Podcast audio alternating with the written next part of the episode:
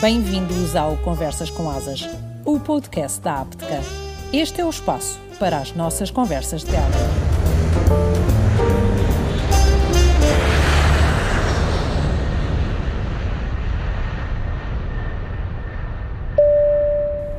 Olá, mais uma vez, bem-vindos a este episódio do podcast Conversas com Asas da Apteca. Para quem ainda não sabe quem somos, eu sou a Sara Palma Brito e comigo está o César Ramos e ambos somos tripulantes de cabine da TAP. O nosso convidado de hoje é incontornável, é com imenso gosto que o recebemos, mas não fazê-lo seria um erro crasso, porque mais do que sempre impõe-se agora falar das pessoas e das suas histórias. Hoje conversamos com João Rebos Pais, mais conhecido por Janjan no universo da TAP. Nasceu em Lisboa em 1962. É pai do Miguel, do Francisco e do Filipe, autor do Intrínseco de Manolo, do Dizem que Sebastião e do Olhando por Mr. Bergman. Entra no mundo da aviação em 1985 e 36 incríveis anos depois dá descanso às asas, mas as suas memórias, essas, voam cada vez mais alto. Olá João, olá César. João, bem-vindo. Saudações benfiquistas. Um, antes de lá irmos, quero saudar aqui os parabéns a todos os sportinguistas, ao Sporting Clube Portugal, Uh, passando à frente. Uh, o tema João, já vai longo. E o tema já vai longo. Uh, oh João, uh, fala-nos mais sobre, sobre esta tua paixão. Sei que existe uma história muito. Um, um bocadinho mais complexa, digamos, mais profunda do que, do, do que isto possa parecer, um, sobre a TAP, o Benfica. Fala-nos um bocadinho mais sobre isto, João. Porque... Uh, bom, Boa tarde a todos, parabéns também aos, aos Sportinguistas que nos estão a ouvir e ao Sporting Clube Portugal e vamos ao que interessa.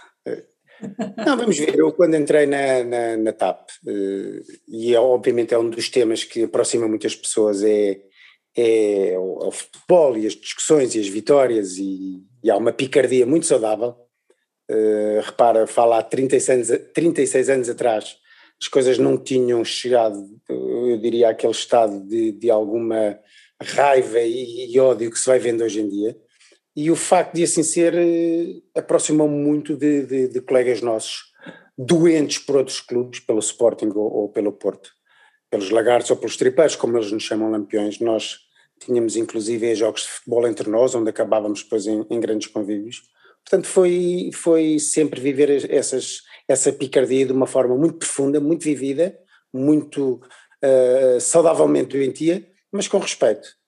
E entretanto, com, eu fui sendo, começando a ficar conhecido por ser do Benfica, e isso foi-me levando a, a, ser um, um bocado um, o, o, agregar de, de, muitos benfiquistas, eu tinha o contacto de muitos deles, criámos na altura um grupo forte e organizado para, para ver jogos, para, para, ir fora, uh, para estarmos juntos no, nos grandes jogos, e um dia acabámos uh, por chegar a, ao conhecimento do, do Benfica, porque éramos já tínhamos na altura perto de mil pessoas na nossa base de dados, uh, e isso chegou aos ouvidos do Benfica e tivemos reuniões com, com, o clube a pedido deles, e depois fomos desafiados a fundar a primeira casa do Benfica numa empresa.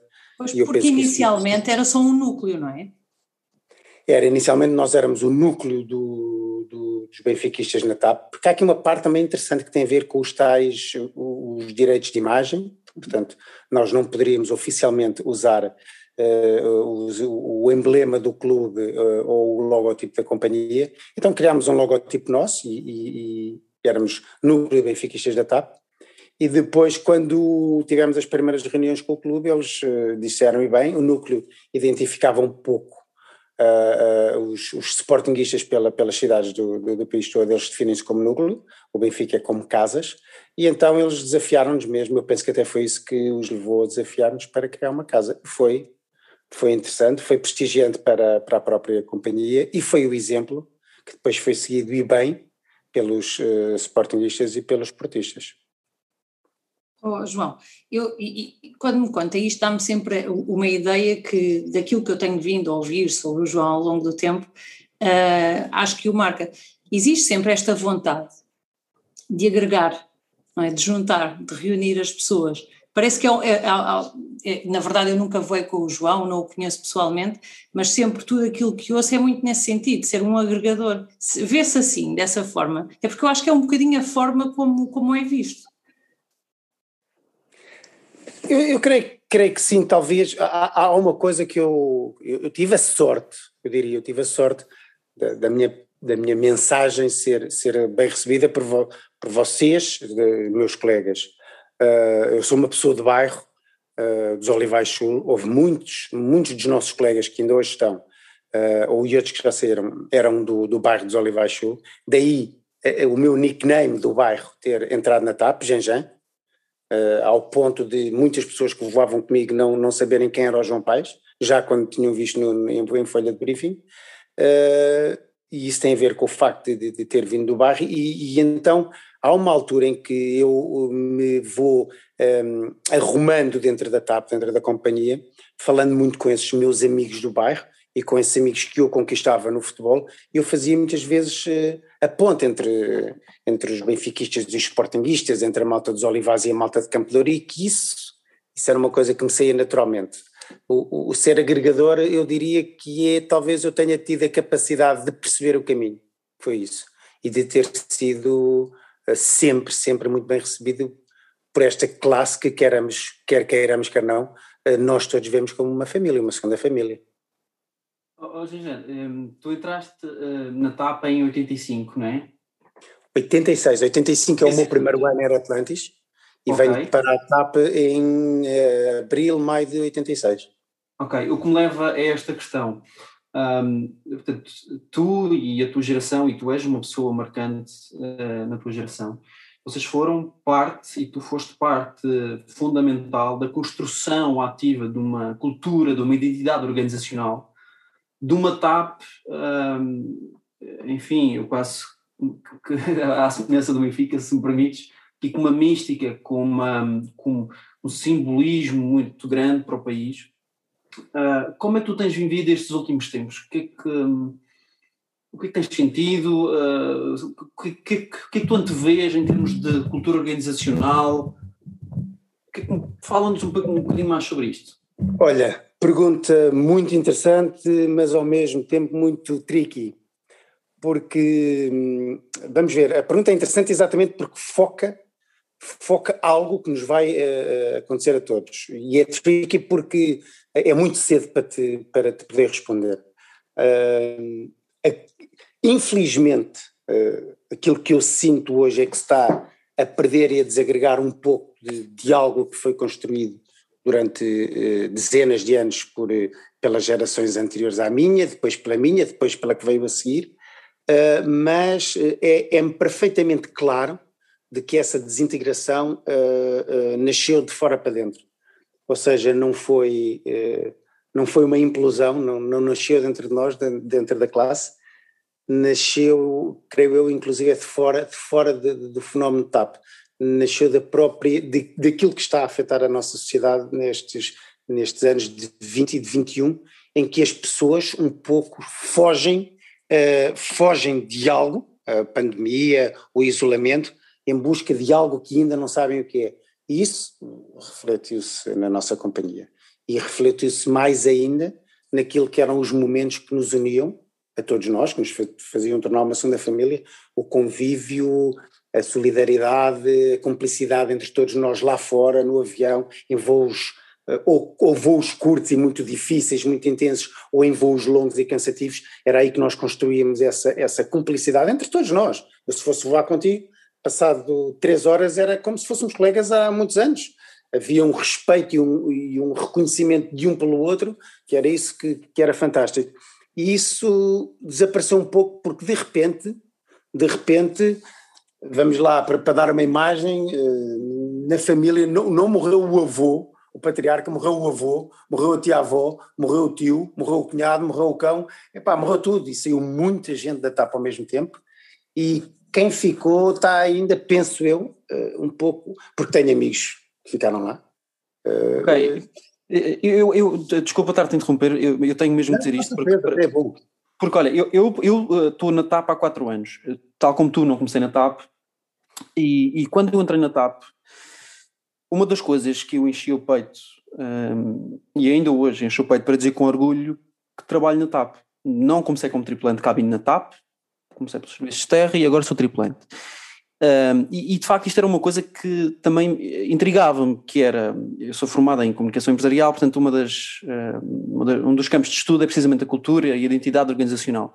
E isto era uma questão que eu tinha e gostava de ouvir de alguém como tu, pela tua experiência, pelo, enfim, pelo teu mundo de TAP e pela pessoa que és, porque eu questionava muito, será que isto foi um evento traumático? Será que isto de facto já se vinha antes? Ou seja, será que isto foi um processo gradual e que agora isto foi o culminar? É porque eu não tinha nada dessa percepção e de facto hum, hum, isto é um bocadinho paradoxal. Hum, eu fico feliz por estás a dizer isso porque de facto ainda consegui aproveitar e viver um bocadinho dessa etapa e agora lamentavelmente pronto, estamos a ter o choque. Um, o que me leva aqui para uma outra questão. Um, oh, Janjan, tu tens, tu, tu é, uh, dentro do teu mundo tu tens vários mundos, portanto, para além de tripulante, para além do, do, do do Benfica, tu também és escritor. Bem, eu nunca gostei de me definir, eh, e quem me conhece sabe isso, como escritor. Eu sou autor de três, de três livros, sou autor de dois romances e de um livro de crónicas, e quando faço esta destrinça tem um pouco a ver pelo facto de eu, de eu ainda não me considerar uma pessoa que, eu considero um escritor quem vive da escrita, quem entrega a, a sua missão uh, diária e à escrita. E eu sou agora, pela primeira vez na minha vida, uh, penso fazê-lo uh, com alguma profundidade. Mas pronto, tirando essa pequena parte, eu acrescentar-te outra coisa, para além da TAP, para além do Benfica, ou para além dos livros, para além da leitura, muito mais que escrever, amo perdidamente ler e gasto muito mais tempo a ler do que a escrever, eu dir-te outra coisa que no fundo é talvez um pouco aquilo que me permitiu ser talvez ser o tal Janjan de que tu ouviste falar mesmo não tendo voado é eu tenho a sorte de poder aproveitar ou de só me preocupar em querer aproveitar o melhor de cada um, ou seja, se eu fosse voar com qualquer um de vocês dois, uh, numa tripulação em à partida eu seria, uh, enfim, o, o, o, lá o mais velhinho, o, topo, o topo de gama, porque era supervisor, mas a primeira coisa que eu queria absorver de vocês era uh, o que vocês tinham de positivo para me ensinar, seja enquanto pessoas, seja enquanto próprios colegas, porque uh, eu não sei mais do que ninguém, assim como nunca fui mais burro do que ninguém. E o interessante é tu, nós temos todos a oportunidade e capacidade de retirar o, o, que os outros têm de bom e de melhor.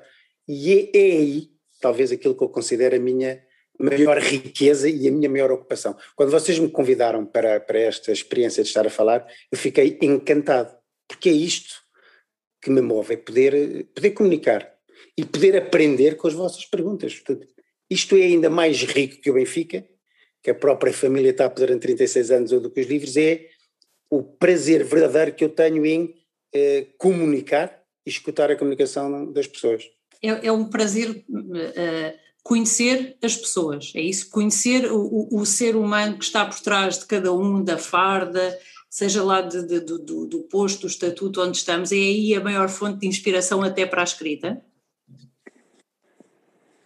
Até para a escrita já lá vamos. Eu começaria por dizer assim, uh, acho que foi o Padre Américo que dizia que não há meninos maus.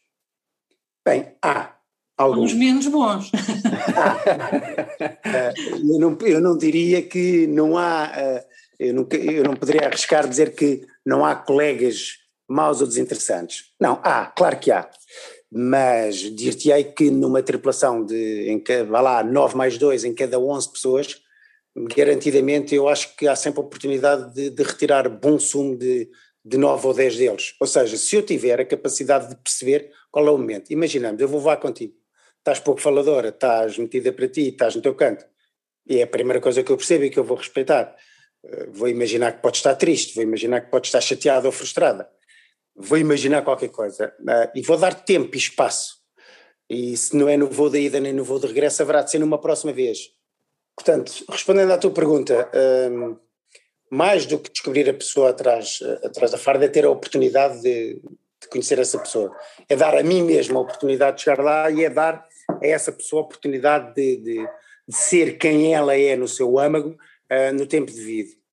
Ou seja, eu dizia que aquela paixão que me caracterizava, que é o Benfica, ou, ou, ou o futebol, ou a TAP, uh, ou a escrita, ou os livros, ficam ainda atrás desta, deste verdadeiro mundo que é o meu e que me encanta, que é a, a oportunidade que nós, cada vez que nos cruzamos com um ser humano novo, e nós, na nossa previsão, profissão, temos essa chance eh, muitíssimo mais do que qualquer outra pessoa que nós conhecemos, já pensaram nisso? É porque mudamos, são nove, dez colegas de cada vez que vamos voar, num universo bastante vasto, e então, em termos humanos, é extremamente enriquecedor a, a possibilidade que temos de, de ter de cada um deles aquilo que eles têm para nos oferecer.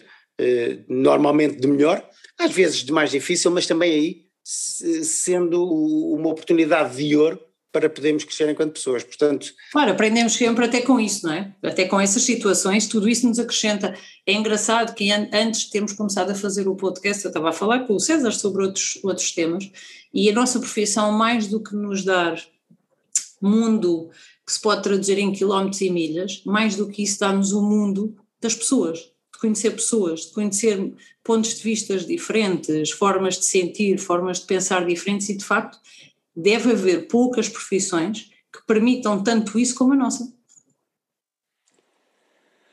Se formos pensar, eu acho que eu nem diria poucas, eu não estou a ver outra profissão, mesmo alguém Realmente. que viaje, nem, nem quem viaje profissionalmente 10 eh, vezes por mês, porque repara, nós não só temos 10, 11 colegas, ou 6 ou 7 por voo, como temos uh, num voo de longo curso temos 200 pessoas connosco durante 10 horas e isso permite-nos conhecer uh, gente.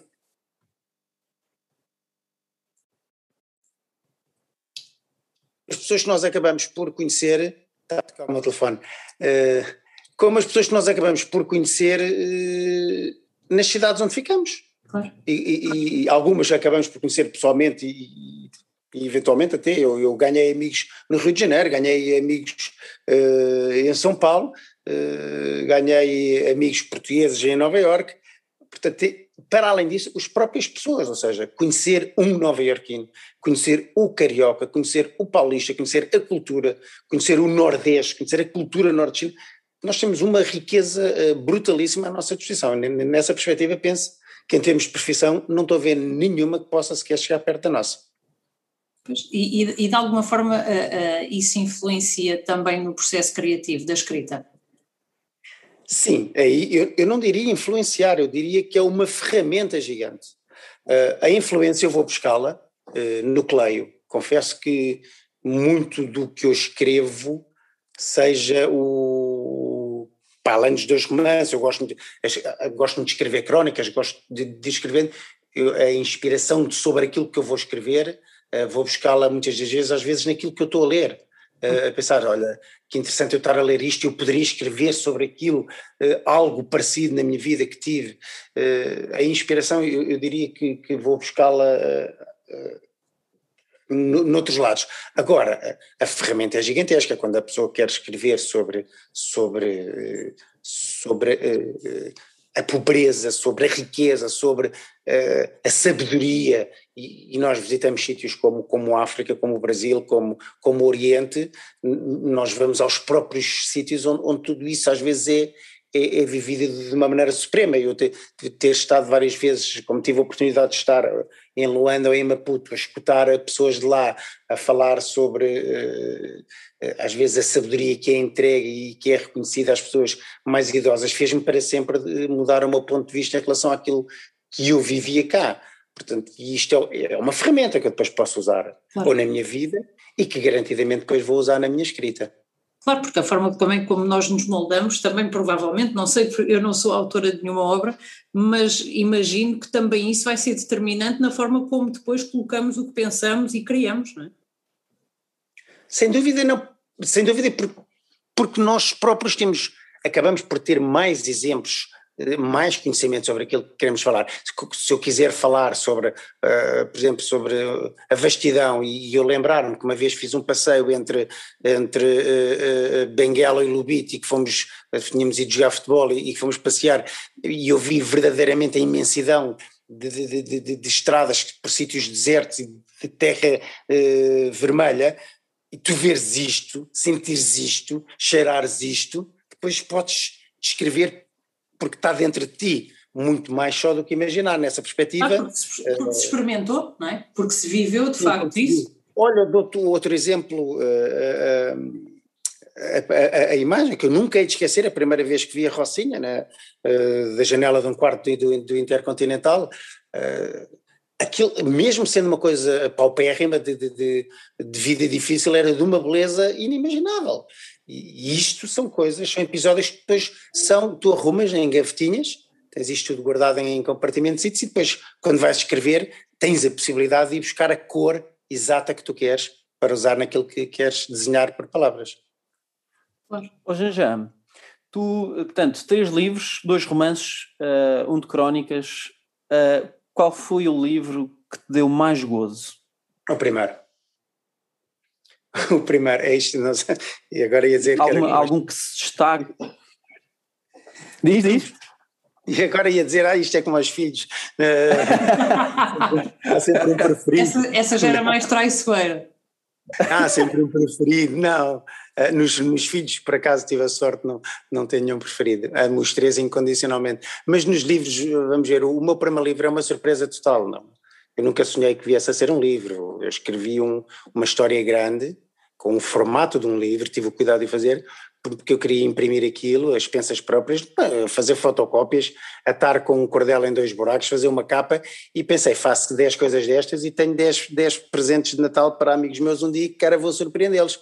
E, e, e, nasceu de, de, de, um verdadeiro, de uma coincidência brutal que a pessoa que me fez a capa, que é uma, era na altura o meu cunhado, e é cunhado de para a vida, uh, fez uma capa fantástica, tinha no, no, no desktop do computador e um dia a editora de Novos Autores de Dom Quixote viu a capa no computador dele, perguntou o que é, que bonita capa, que livro é este? E ele disse, não é livro nenhum, isto é a história do meu cunhado ah, mas o Rui gostou, e ele, ah, eu a rezar, isto é uma maluqueira, fartei-me de rir, gostei muito, ai, deixe-me ler, deixe-me ler.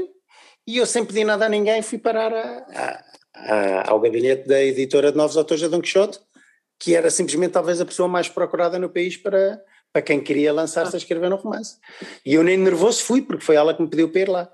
É, portanto, e esse livro marcou-me imenso, porque ensinou-me também o pouco que é um processo, processo da escrita. Eu tive seis revisões, fiz seis revisões desse livro. Eh, e, é, e aprendi que, e sempre disse, eu disse isto em várias uh, vezes que fui ouvida, que falei em público e numa entrevista que dei para a Y, e ela dizia, ah João, não diga isso, que até pode parecer mal, mas eu disse, não, vou dizer isso a vida toda. Uh, o, o trabalho de, de, de, um livro, aquilo que nos chega às mãos, às tuas e às minhas, quando, quando lemos, uh, tem ali muito do editor. Uh, e isso é fantástico. E eu conheci depois, porque comecei na altura a frequentar a Leia, uh, ia várias vezes à Leia e conheci pessoalmente o editor do Saramago e olhava para ele com respeito e admiração, que era um velhinho de mangas de alpaca, e eu pensei, este homem edita já Saramago, isto é de sonho percebermos o que é este mundo dos livros. E então o primeiro livro foi, foi uma surpresa para mim próprio, devo dizer. Eu não, não me conhecia. Se, Aquele ponto, não é? Uh, sim, eu, eu nunca tinha nadado para tão longe. Nunca, eu estou à vontade para falar que eu não sei nadar, portanto eu nunca nado para fora de pé. Eu nado muito mal. Pronto. Uh, eu nunca tinha nadado para tão longe na escrita e, e, fui longe, e se vocês um dia lerem o Manolo vão perceber que eu ali uh, uh, vou com tudo, uh, a, minha, a minha escrita vai, vai a todas, tem, é, por vezes muito brejeira e... e Se calhar até pela ingenuidade com que o fez, não é? Porque não tinha a ambição de ser de facto um livro. Não é ingenuidade, com a liberdade Ou isso, sim. de saber que aquilo não ia ser lido por um público, eu fui com tudo. Eu disse isto também uma vez num, num dia em que apresentei o livro. Uh, a pessoa, quando, quando eu, eu, se te contar uma história, se vos contar uma história a vocês, estamos, fomos trabalhar, fomos fora e vou-vos contar uma história, ah, já, já nos começamos a conhecer um bocadinho bem e eu conto a história com tudo, e digo palavrões, e digo paravoices, e faço um quadro, porquê? Porque é para rirmos. Isto só se diz a um amigo, não é? Uma pessoa chegada, não é? Pessoa, e então, quando eu, eu na história do, do Intrínseco de Manolo, quando abordo certas uh, particularidades da personalidade de alguns personagens, vou com tudo, vou exageradamente com tudo. Foi, era como se estivesse a falar com um amigo do bairro. E é essa pureza, essa profundidade, esse risco, uh, que inclusive é um dos, dos críticos que deu quatro estrelas ao, ao, livro e que me lançou, na altura lançou o livro para muito boas vendas, ele disse que há muito que não via uma linguagem tão pícara referindo-se ao Alentejo, porque no Alentejo era um mundo triste. Portanto, marcou muito esse livro. o segundo, o Sebastião, é, é, é doloroso, porque é um livro que eu quero escrever sem copiar o primeiro, então é um livro que andei a fugir de mim mesmo, andei a fugir de, para não copiar a escrita, para não copiar nada. Foi difícil até me encontrar, foi difícil. Como é que já? Que é que fizeste? como é que tu geriste essa, essa transição? O que é que fizeste? A quem recorreste ou a que recorreste para conseguires, de algum modo, aliar-te a essa pressão, talvez? Não sei se é, se é o mais indicado chamar-lhe pressão, mas do primeiro para o segundo, repara uma coisa, há, existe alguma pressão neste sentido. Eu sabia que tinha as portas abertas para a publicação, porque a Rosário tinha-me dito, João, o seu livro, repara, o Intrínseco Manuel fez a segunda edição, tive muito boas críticas uh, do Jerry Cireitinho e do Rui Lagartinho, que eram na altura os mata-cavalos, e, e, e, deixaram muito, muito bem. E Rosário disse: João, tem as, as, portas abertas, o João vai em frente. E eu, de repente, dizem-me: Olha, se calhar tens capacidade para escrever um romance e, e escreve. E, e, lá está. O, o, o, depois o Rui Lagartinho acaba na crítica que faz ao segundo livro, ele diz que eu sobrevivi. João Paes sobrevive com, com, com assinalável êxito ao síndrome da página em branco porque de facto a pessoa quando se senta à frente para escrever um segundo livro não sabe o que é que vai escrever e eu curiosamente já tinha a história toda na minha cabeça, só não sabia como é que queria escrevê-la. E posso confessar uma coisa interessantíssima que é, e que demonstra bem do que é que estamos a falar, eu quando apresentei o, o trabalho à, à, editora, à Rosário, ela passado umas três semanas telefonou-me e disse tenho uma muito boa notícia e uma não tão boa. A muito boa notícia é que temos novamente um bom livro para, para, para trabalhar e publicar, a não tão boa é que uh, temos que falar sobre o início. E eu fui ter com ela uh, para, para, para, ver, para fazermos uma primeira revisão, e sensivelmente uh, a primeira metade do livro, uhum. nós, aquele está tudo impresso com as anotações dela, eu só via vermelho, vermelho, vermelho, vermelho, cada página era toda vermelha. Ela disse: João, eu nem sei por onde é que devemos pegar nisto. E eu disse ao Rosário: não se preocupe, eu apago e escrevo outra. E voltei para casa e escrevi a primeira metade. Portanto, isto tem um pouco a ver com o processo de aprendizagem e é, e é interessantíssimo. Oh, João, se a aviação serve uh, uh, de inspiração para tanta gente, se a aviação se transformasse num livro, como é que seria? E, e do, do, que é que falaria? Uh, como deves calcular, já algumas pessoas me lançaram o repto sobre, de um livro sobre a nossa a nossa vida, uh, que já existe, já existia quando eu entrei, um, um livro que chama, uh, recordo na altura o, o, título é Eu Tripulante Me Confesso, não recordo o autor, era, digamos, uma compilação de algumas histórias da aviação. Penso que um outro colega terá escrito, não sei se o, o José Borges, um, um colega nosso de Évora, um, um camarada alentejano, uh, fabuloso, escreveu qualquer coisa, embora, embora a escrita dele fosse a fotografia que era, que era de sonho, uh, mas há bem pouco tempo saiu um livro sobre a aviação que assim eu considero brutal no seu, na, na maneira como, como nos agarra, que é de um, de um comandante, José Guedes, uh, o livro chama-se O Aviador, vai na sétima ou oitava edição, e é simplesmente uma coisa deliciosa. Vamos ver duas, duas vantagens extraordinárias desse livro em relação a um potencial livro que eu quisesse escrever. Ele tem mais histórias do que eu para contar, muitas mais, e a escrita dele é deliciosamente factual. É uma pessoa que sabe relatar um facto agarrando-te. Relata com interesse, está-te a contar uma coisa e está-te sempre a deixar, deixa, deixa cá ouvir um pouco mais. Portanto, é fabuloso. A minha praia é a ficção. Uh, ele mas, é, é, mas é uma é, fonte de inspiração muito rica, a nossa, até para a ficção, não é? Sem dúvida, sem dúvida, sem dúvida mas devo dizer que posso ir buscar dentro desse. Há tanta coisa maravilhosamente sedutora que eu, a parte da aviação uh, levaria tempo a, a seduzir-me para um romance. O que tem acontecido é uh, eu, por, por prazer e não só, para exercício de mão, uh, todas as sextas-feiras publico uma crónica no Facebook, é, é, lá que as pessoas acabam por, por, por, por, aparecer ao molho, que se chama Retalhos da Vida de um Cab. E, e em que conto, eh, já vai na, na, na sétima, oitava crónica, e em que falo sobre uh, casos específicos, situações específicas que vi, vivi, É mais aprendi. autobiográfico, portanto. Não, não, não, não. Se tu leres aquilo, aquilo é tanto meu como teu. Falo, falo, falo de hotéis, de pessoas, de características de, uh, do que se passava connosco, aquilo que nos marcou. Imagina a magia de chegares a. que era uma coisa histórica, que mesmo para quem não a viveu percebe. Nós chegávamos, chegavas a Caracas, o voo chegava lá às quatro da tarde e tu sabias que às, às sete estava tudo na, na recepção para irmos ao Neptuno jantar uma posta de mer e beber umas polarcitas. Isto era uma coisa mágica, de sonhos. Isto era vivido, já desde que me levantavas de manhã em Lisboa, sabias que ias terminar assim o dia. Tudo isto era uma coisa tão fantástica que ficava, cada um de nós vivia à sua maneira, eh, essas reuniões. Então é um pouco falar sobre, sobre aquilo que nós fomos vendo e aprendendo. E, e as pessoas lá dizem, uh, desafiam-me e dizer João, João, isto dava um livro, isto dava um livro, dava um livro. E eu digo assim, isto podia dar um livro, sem dúvida, podia dar um livro de crónicas, mas era para 200 colegas. Percebes? Ah, não, as pessoas lá fora também gostariam e também acabariam por ler. Está bem, outras 200. Por exemplo, Portugal não se lê. Não sei se seriam assim tão poucos.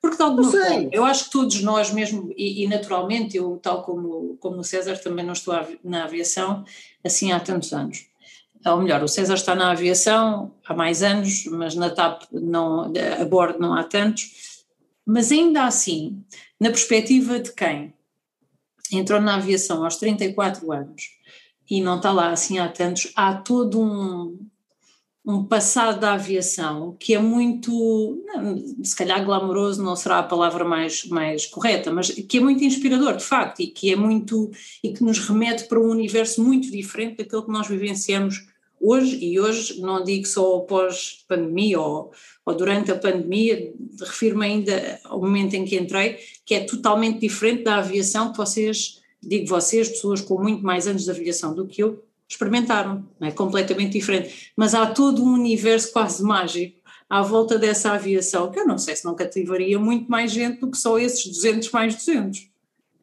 Talvez, deixa-me dizer-te uma coisa, o comandante José Guedes está a escrever um outro livro que tem a ver com a linha imperial, uh, que era o Lisboa-Luanda, que durava quase, não estou em erro, uh, perto de 10 dias. Sim, de, sim, sim, sim, sim. E, e os tripulantes ficavam amigos dos passageiros, caramba, 14 dias fechados no mesmo charuto, nos mesmos sítios, nos mesmos hotéis, uh, e aí, reportando-nos a esses tempos, é fácil, muito fácil de imaginar que daria histórias encantadoras, sem dúvida nenhuma. Eh, a automatização da aviação e a, a rapidez dos dias de hoje veio retirar, aí escolheste muito bem a palavra, o glamour que, que havia na aviação, eh, e não é preciso recuar muito, na aviação 40 eh, anos, 50 anos, já, já era uma coisa, chegando a esses tempos já havia coisas fantásticas, eu quando entrei na, na, na, na TAP, ou quando cheguei ao longo curso ainda, ainda apanhei, já não muito, mas ainda apanhava estadias de seis dias em Boston e de Rio de Janeiro era sempre três, quatro noites no mínimo, portanto ainda permitia muita escarafunchar muita, muito motivo para, para, para a escrita de um livro. Não estou a dizer que esteja totalmente parte, mas a, a mim o que me encanta e o que me seduz é, é, é o romance puro e duro, a ficção, sendo que na minha ficção só tenho vida real, porque eu, na minha ficção não é científica, é uma ficção pura e dura, é, é ficção sobre as pessoas, eu, eu nunca vos tinha visto,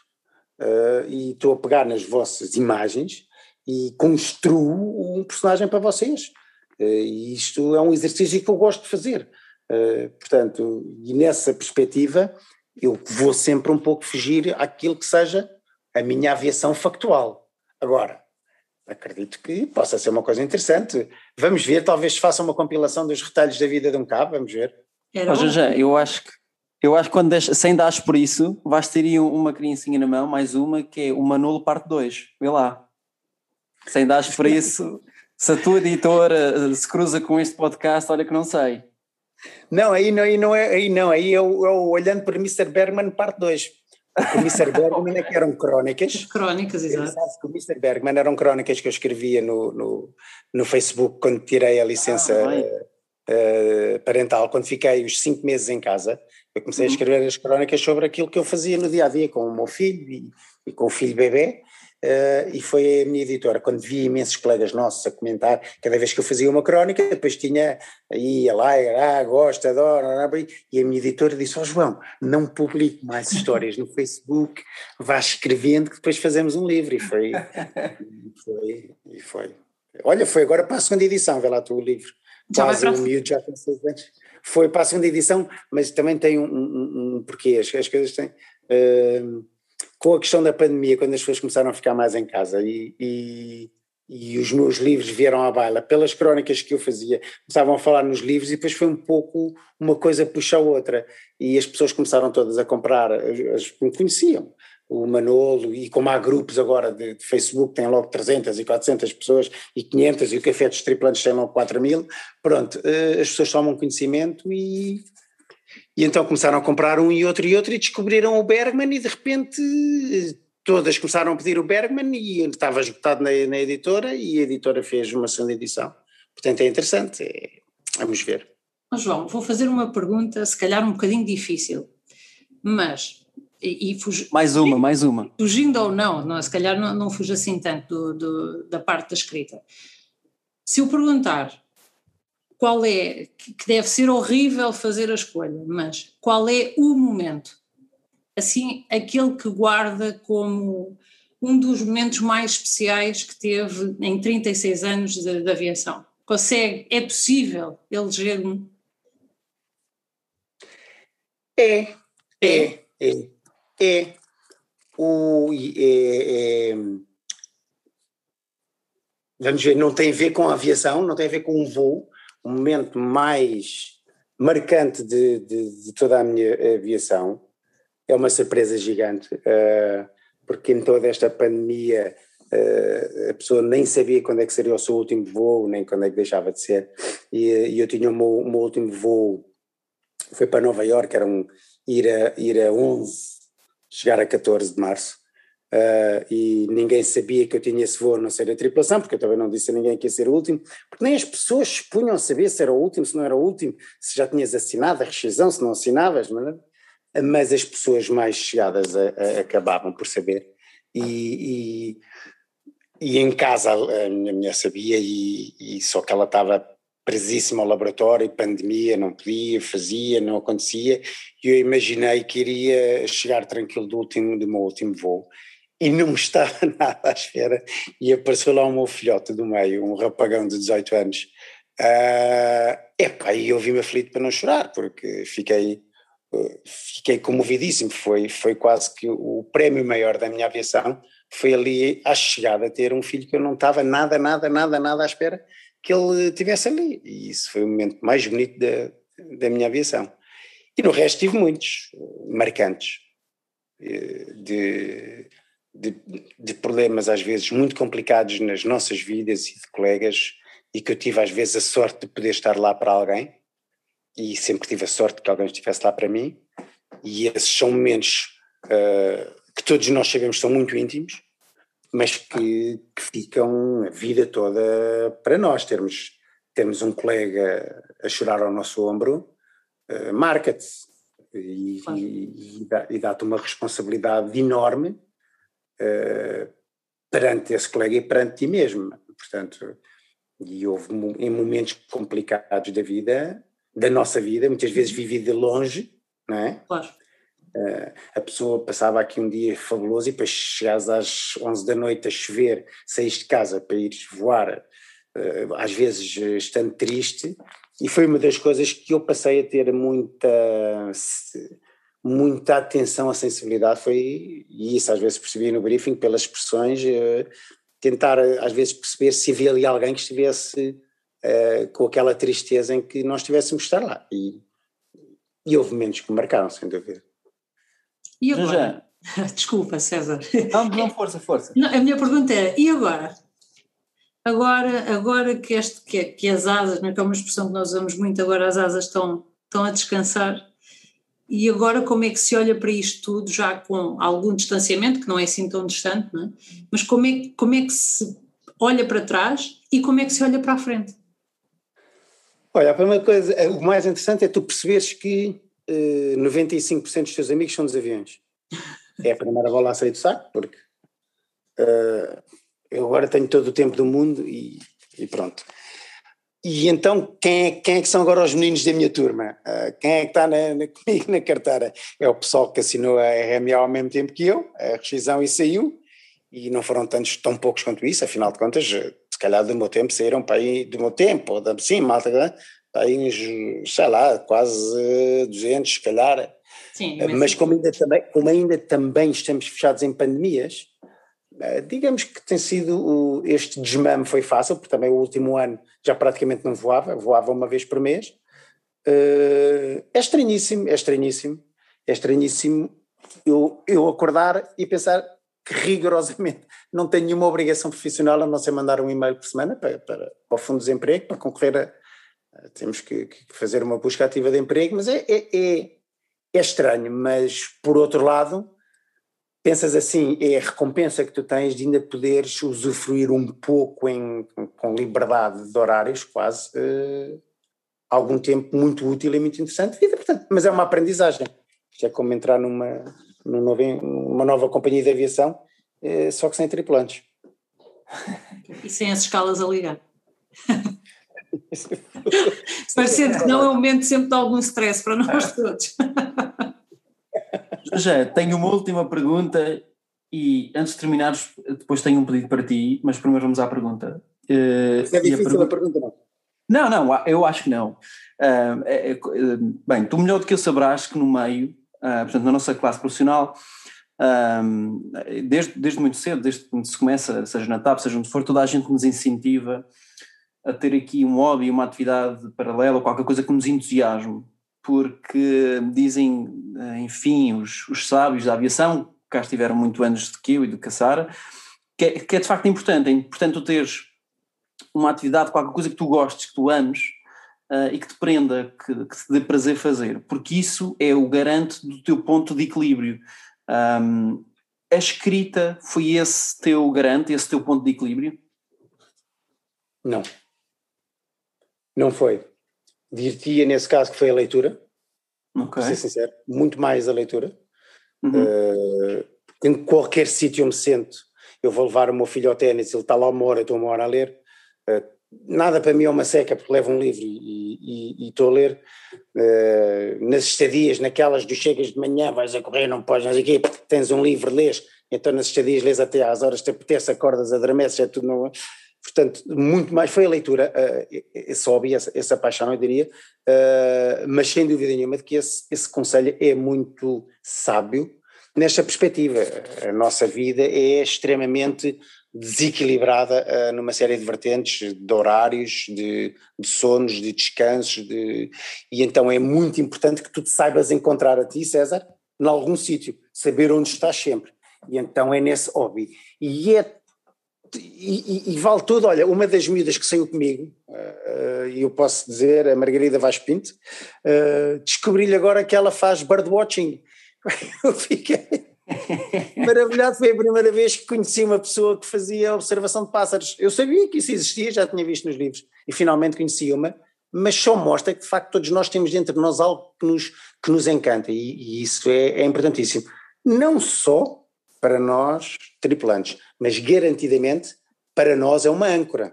Uhum. Onde é que tu te vais buscar ou reencontrar quando às vezes estás um bocadinho mais, mais perdido?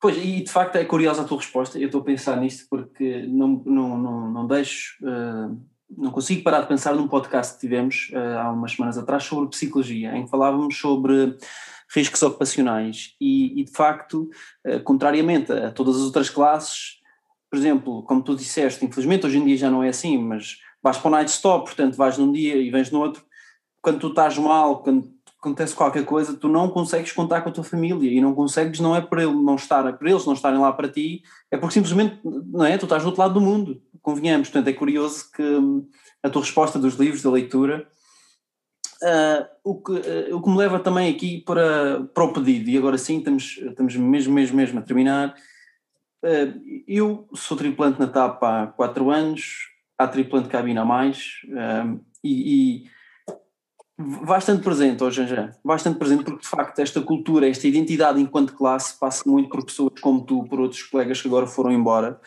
uh, que nos deixaram, que nos passaram esse, este legado que nós temos agora connosco. Portanto, vai-te mantendo por perto, vai, vai escrevendo muitas crónicas. Eu confesso não tenho redes sociais, mas acabo por ler, porque depois alguém tem e manda-me partilha. E a necessidade deste livro, das crónicas, agora. Olha, é um dos 200. Portanto, pronto, é, é, é, era só isso que eu queria dizer, porque de facto é muito importante esta cultura para que não se perca. Uh, numa fase em que nós fomos um bocadinho. Um, eu não queria usar o termo massacrados, mas também tenho alguma dificuldade em encontrar outro uh, perante a opinião pública. Portanto, vai mantendo por perto, porque pessoas como tu são fundamentais para manter este espírito, esta união, esta. Um, enfim, é, até me custa encontrar palavras para descrever. Portanto, olha, obrigado por, por tudo, pelo legado que nos deixas. Um, enfim. Eu quero Sara. fazer um pedido. Já que isto agora entramos nos discos pedidos, eu vou pedir. Eu gostava, também se for possível, de, de perguntar se houvesse assim um, um, conselho ou uma, uma partilha de experiência que, que gostasses de deixar aos, a quem está, a quem ficou Uh, uh, Custa-me um bocadinho dizer a quem restou, mas às tantas parece, parece quase isso que, que, que, está a acontecer, embora eu acredite que muitas das pessoas que saíram irão encontrar novamente lugar na aviação.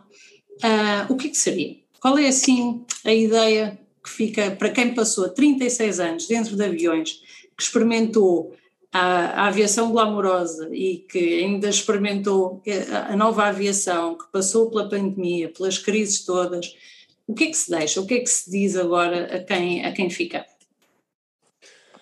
Olha, eu dir-te o seguinte, dir-te aquilo que eu aprendi, se calhar, eu não direi tarde demais, eu acho que nós aprendemos as coisas no tempo certo e quando temos que aprender e às, às vezes se calhar não, não aprendemos, é pena, quanto mais cedo melhor, mas acabamos por aprender na altura certa.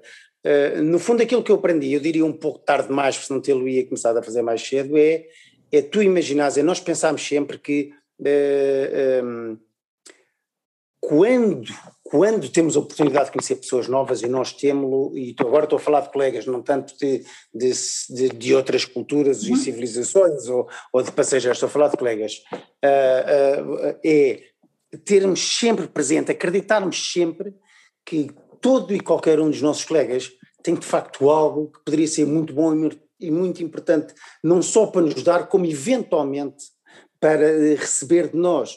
E eu aprendi isto quando, quando deixei de, de selecionar pela graça, pelo tema futebolístico, pela ida aqui, pela saída no Rio, quando eu comecei a perceber que das pessoas mais improváveis da tripulação era eh, pela parte quem muitas das vezes acabava por receber eh, o melhor exemplo ou a melhor lição, uh, o conselho que eu daria é assim: unam-se e agarrem-se como como a tal segunda família que efetivamente somos, porque não há ninguém, rigorosamente ninguém, neste mundo, nem os nossos pais, nem os nossos filhos, nem os nossos melhores amigos, não há ninguém que nos entenda e que nos perceba a, a, vida que nós escolhemos. Não há.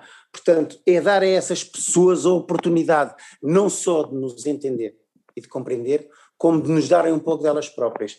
E isto faz-se de uma maneira, é sendo genuínos e dando primeiro. O conselho final: dar, darmos primeiro, dar sem cobrar, porque efetivamente acabamos por, por ter um retorno fantástico. Sim, eu, eu também partilho muito dessa, dessa ideia. Eu acho que nós, quanto mais damos, mais recebemos. Mais recebemos. E depois tenho que terminar uh, respondendo um pouco também ao, ao, que o César disse e o que ainda agora falei com ele uh, um bocado em, em off, uh, que é o seguinte: a áptica a Aptica, aquilo que vocês são eh, hoje para mim a cara da Aptica, eh, a Aptica é capaz de ser, em relação aos tripulantes, o melhor e o mais abandonado amigo. Uh, foi sempre assim que eu vi a Aptica, de pessoas voluntariosas, de pessoas generosas, de pessoas com um voluntarismo, uma prontidão brutais, prestando, falo para mim, desde sempre, desde sempre, um serviço de excelência, no que se metem, metem-se em bom e entregam em excelente e são uh, verdadeiramente uh, as pessoas uh, mais merecedoras e, no entanto, as mais ignoradas. Portanto, o, o que vos torna quase uns mártires.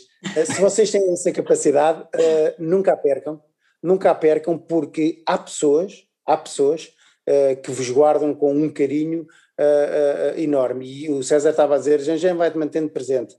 Eu deixei de ser sindicalizado, porque para mim deixou de, de fazer sentido, e imediatamente liguei para a APTEC a perguntar como é que eu faria para continuar a ser sócio, só porque essa é a minha, a, a minha família ativa e, e a APTCA já tive a oportunidade de agradecer desde, desde sempre, de todas as vezes que lá fui, a maneira extraordinária como, como tratam os tripulantes. Portanto, e muito obrigado pelo, por me terem dado esta maiorinha. Muito obrigado nós. Obrigado, obrigado. muito obrigada. Uh, e, e, e, não digo até sempre porque, porque naturalmente tenho a certeza que vamos continuar a cruzar-nos na vida uns dos outros. Uh, não acho que sequer que sejam até já porque isto não, não acaba aqui. Uh, e muito obrigada pelo tempo e pelos ensinamentos. Acho muito importante Obrigado, e acho que é uma mensagem que acrescenta a todos aqueles que neste momento se despedem ou que interrompem de alguma forma a sua presença na aviação. Muito obrigada. Obrigado, César. E já sabem, aqui para isto ou para qualquer conselho do velho, tem o meu contacto. Contamos contigo. Muito obrigada. Tá Obrigado.